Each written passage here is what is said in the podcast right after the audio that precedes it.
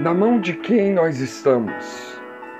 As minhas ovelhas ouvem a minha voz eu as conheço, e elas me seguem. E eu lhes dou a vida eterna, e jamais perecerão, e ninguém as arrebatará da minha mão. Meu Pai, que mas deu, é maior do que todos, e ninguém pode arrebatá-las da mão de meu Pai. João 10, 27 a 29. Como é interessante a preocupação humana em proteger-se, não é? As pessoas procuram proteger a si mesmos, as suas famílias e os seus bens através de carros blindados, câmaras de circuito fechado, coletes à prova de bala, seguranças, guarda-costa, GPS satélites.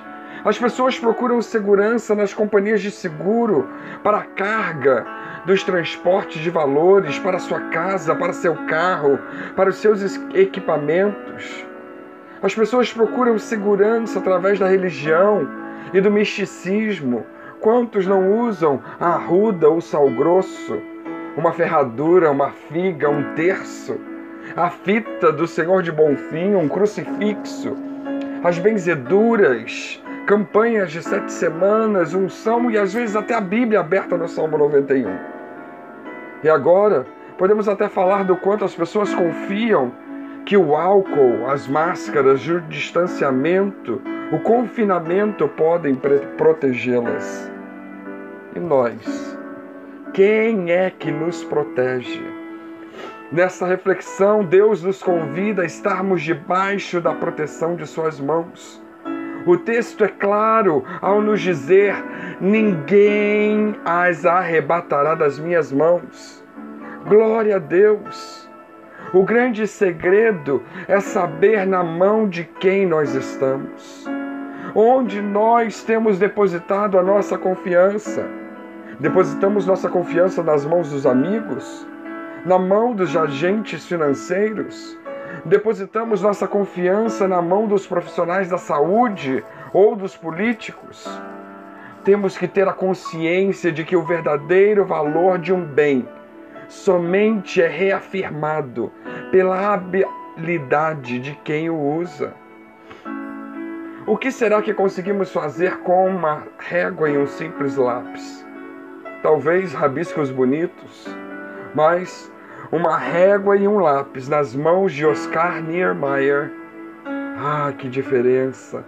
E quem sabe uma bola de basquete nas mãos do Michael Jordan, uma bola de futebol nos pés do Pelé. E o que podemos falar de um cajado nas mãos de Moisés? Ou de uma tiradeira nas mãos de Davi?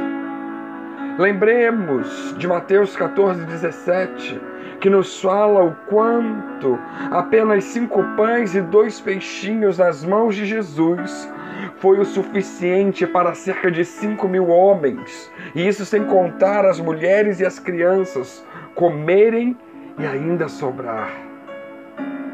Alguns pregos nas mãos de Jesus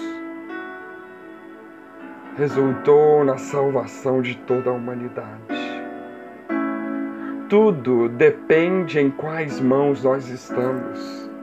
As mãos de Deus estão prontas para nos proteger. Como ser protegido por Ele e estar seguro em Suas mãos? Ouvindo a voz do Supremo Pastor e depois de ouvir, reconhecer, segui-la e obedecê-la. Entrar pela porta que é Cristo, o que significa permanecer nele conhecer ao Senhor cada dia mais e mais, crer no seu agir, confiar que Ele continua no controle de todas as coisas. Temos que nos fazer a pergunta: nós realmente estamos nas mãos de Deus?